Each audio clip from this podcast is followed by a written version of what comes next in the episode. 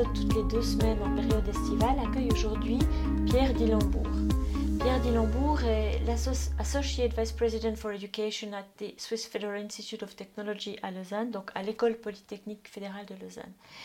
J'écoutais la radio romande l'autre jour, qui est la radio nationale en Suisse, et il s'exprimait le matin sur euh, les enseignements tirés de la crise sanitaire pour l'enseignement supérieur et aussi euh, comment préparer la rentrée académique. Et je l'ai trouvé inspirant, alors voilà, j'ai pris mon courage à deux mains, je l'ai contacté et je l'ai invité pour un épisode de Pédagoscope et c'est lui qu'on accueille aujourd'hui. Bienvenue dans cet épisode.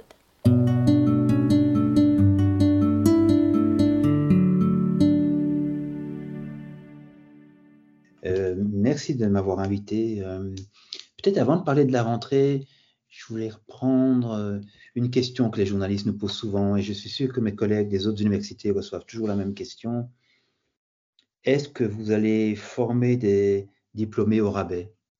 Est-ce qu'il y aura des diplômes Covid, comme si ces diplômes faisaient une espèce de deuxième catégorie? Et ma réponse est claire, non. Si on pense à nos étudiants qui ont réussi les cours difficile de l'EPFL, en pleine pandémie, avec, en étant seul pendant maintenant euh, trois semestres quasiment, seul chez eux, pas toujours, mais une grande partie du temps, et qui néanmoins réussissent à acquérir toutes les compétences qu'on leur donne, chapeau. Moi, je les appelle les survivants, donc euh, moi, je les engage tout de suite, ces, ces, gaillards-là, parce que, oui, ces gaillards de parce que, voilà, donc euh, je voulais vraiment un peu tourner, euh, renvoyer cette balle aux journalistes. Euh, la réalité, c'est que ces étudiants qui réussissent maintenant nos études, euh, chapeau à eux. Pas de diplôme au rabais, réussir en étant seul pendant trois semestres, atteindre les compétences exigées, puisqu'il n'y a pas eu de baisse des exigences, eh bien, en effet, euh, bravo aux étudiants, ce sont des survivants, comme le dit si bien Pierre Dillembourg. Alors, on a un certain nombre d'étudiants qui écoutent Pédagoscope, mais la plupart des auditeurs et des utilisateurs, avec le site internet qui est associé, ce sont des enseignants du supérieur. Et qu'est-ce qu'on peut leur dire à eux, ces enseignants du supérieur, qui ont aussi vécu ces trois semestres de crise? Donc, je leur disais d'abord, répondez ça aux journalistes si euh, ils, vous, ils, vous, ils vous questionnent. Ce que j'ai envie de dire aux enseignants, c'est bravo aussi euh, pour d'autres raisons, parce qu'ils ont dû, en tout cas dans notre, dans notre cas à l'École polytechnique fédérale de Lausanne, changer le cours en un week-end. Donc le vendredi matin, le président a dit ce sera online lundi. On a organisé des workshops tout le week-end, toute la semaine, et lundi matin, les cours étaient online. Donc, euh, et puis ils sont revenus on-site, et puis ils ont été en, en mode hybride, un tiers des étudiants en classe, deux tiers à la maison. Donc, on a dû changer une fois, chaque fois, comme dans toutes les, universités, je pense. Hein. on a dû s'adapter en temps réel à la à l'évolution de la pandémie. Donc, euh, bravo aussi aux enseignants. Je crois que la plupart ont bien joué le jeu, c'est-à-dire que le niveau d'exigence n'a pas baissé aux examens. Euh, on n'a pas été plus cool ou plus relax, mais, mais euh, on a pu réduire un peu le stress. Euh, dans notre cas, on n'a pas comptabilisé certaines sessions, certains échecs, des choses comme ça, pour qui gardaient leurs deux, chances de réussir. Donc, euh, voilà, d'être humain. Merci aux enseignants d'avoir été humains, sans, euh, baisser néanmoins le, les compétences qui ont été enseignées.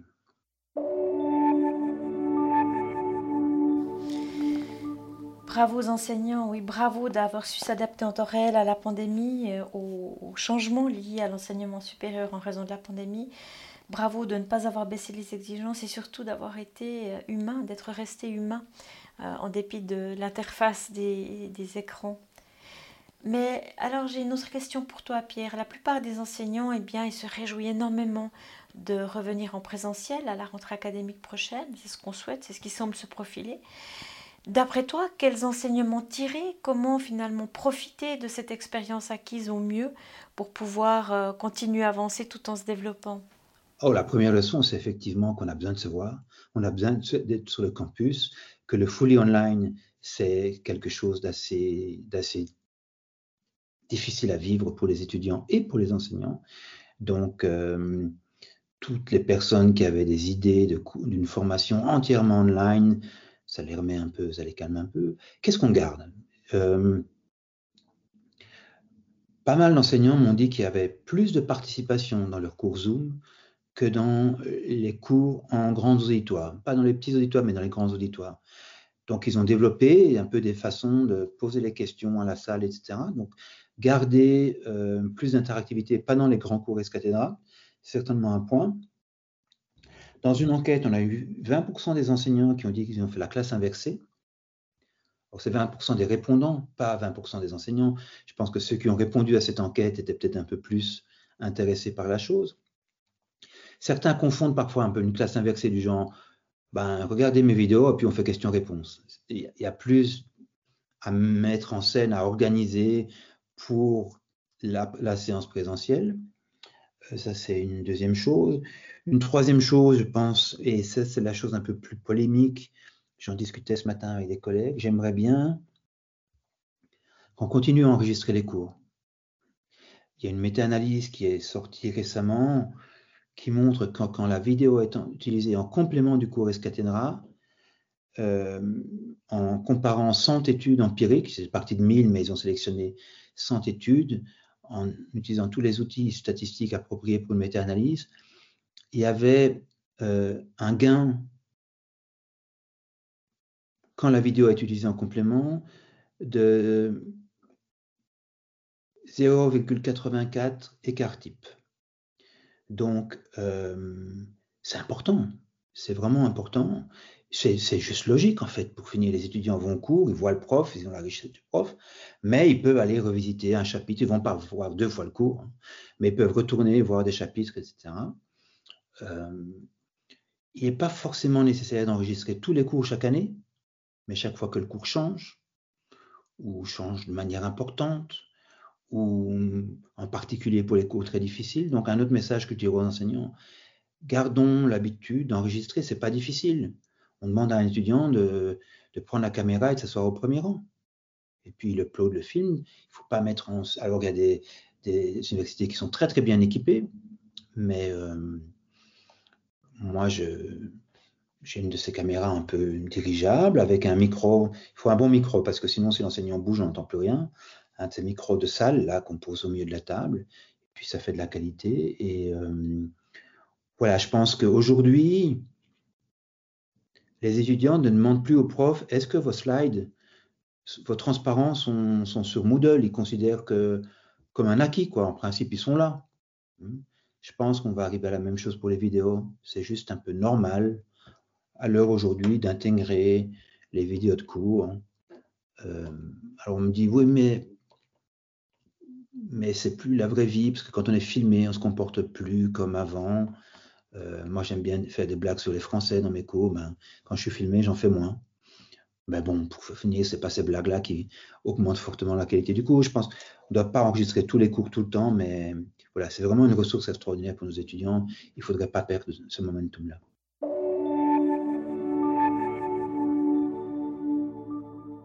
Alors, il y a beaucoup de leaders pédagogiques qui nous écoutent. Hein. Il y a eu une enquête qui a été faite auprès des utilisateurs de Pédagoscope et le 10% sont des personnes qui ont une forme de leadership pédagogique dans leur institution.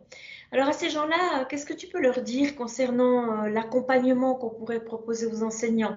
Peut-être ce que vous avez déjà proposé ou, comme toi, tu envisages euh, la suite des opérations, comment finalement euh, euh, ancrer les pratiques éprouvées comment est-ce qu'on peut accompagner les enseignants? Alors que tu viens de donner un exemple, mais est-ce qu'il y a d'autres façons encore de faire? Donc, on, avait les équipes en place chez nous. Euh, une équipe qui s'appelle le Centre pour l'éducation à l'ère digitale, qui, était, qui avait beaucoup d'expertise, puisqu'elle a enregistré plus de 100 MOOC avec 3 millions d'inscrits. Donc, elle avait toutes les compétences, disons, technopédagogiques. Et puis, l'équipe pédagogique elle-même, le Centre d'appui à l'enseignement. Donc, ces deux équipes se sont soudé très rapidement pour proposer euh, du jour au lendemain des formations qui ont été très appréciées. C'est pas souvent dans, euh, désolé, il y a un tracteur qui passe, c'est pas souvent dans les universités que les enseignants viennent dire spontanément du bien des équipes pédagogiques, mais là j'ai eu beaucoup de retours très positifs, donc un, caractère très proactif des équipes. Euh, des équipes centrales qui accompagnent les enseignants. Ça, c'est et parfois c'est plus facile pour finir de venir leur parler de comment utiliser la vidéo dans leur cours que de dire je viens vous parler de pédagogie. Parce que ça, semble un peu abstrait. Évidemment, si on parle de comment utiliser la, vidéo dans un cours, on parle de pédagogie, what else? Mais euh, parfois, voilà, la mise en place des solutions technico-pédagogiques a, facilité le discours en quelque sorte. Donc, euh, voilà, j'espère que chaque, décideur ici présent a les équipes pédagogiques très pragmatiques. Hein, il s'agit absolument pas de faire dogmatisme pédagogique, très pragmatique au service des enseignants. Puis c'est une question de construire la confiance.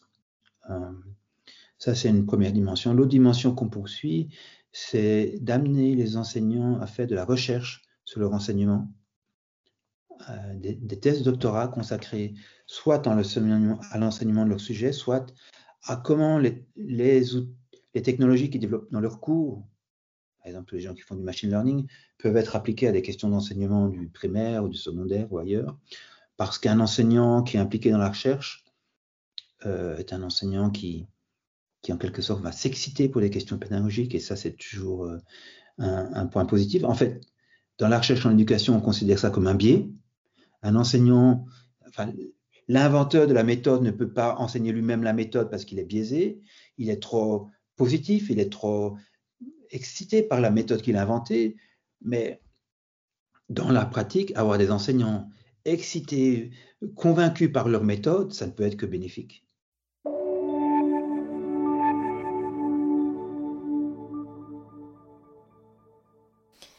Oui, tout à fait d'accord avec toi, Pierre. Finalement, cette crise a mis en lumière le travail des conseillers et des conseillères pédagogiques euh, et puis euh, a donné une forme de reconnaissance de la part euh, des enseignants auprès de ces équipes pédagogiques qui ont souvent eu des approches pratiques pour, mettre, pour les aider à mettre en place des outils qui, vont, qui ont facilité leur enseignement dans un contexte difficile. Et puis amener les enseignants à faire de la recherche sur l'enseignement, l'approche du Total Scholarship of Teaching and Learning. C'est vraiment une perspective tout à fait alléchante. Le temps passe vite, on arrive déjà à la fin de l'épisode, alors je demande toujours à mes invités quel est leur mot de la fin. Alors je te pose la question aussi, Pierre, quel est ton mot de la fin? Peut-être le suivant, on parle beaucoup de homeschooling, le fait que, les, que ce soit à l'université, mais aussi dans le primaire et le secondaire, le fait que nos étudiants aient dû aller, euh, étudier à la maison, et on dit que c'est une source de d'injustice sociale, d'inégalité sociale plutôt, euh, ce qui est vrai, hein, les milieux euh, moins favorisés n'ont pas forcément l'équipement ou l'espace calme pour travailler, etc. Mais on oublie que le homeschooling, ça existe depuis toujours. Les enfants à l'école primaire, ils font leurs devoirs à la maison tous les jours, après 5 heures, le mercredi après-midi, le samedi matin. Donc, euh, ce n'est pas une nouveauté, les inégalités sociales dues au travail à domicile.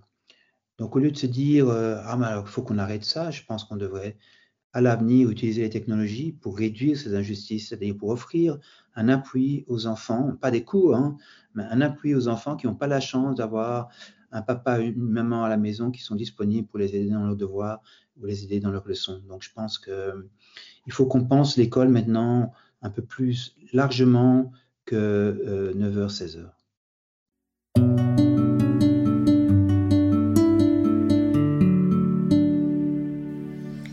Voilà, c'est terminé pour aujourd'hui. Vous retrouvez les points clés de l'épisode, de même que les références de la méta-analyse citée par Pierre Dillembourg, sur la page internet qui est associée à cet épisode sur pédagoscope.ch. À bientôt!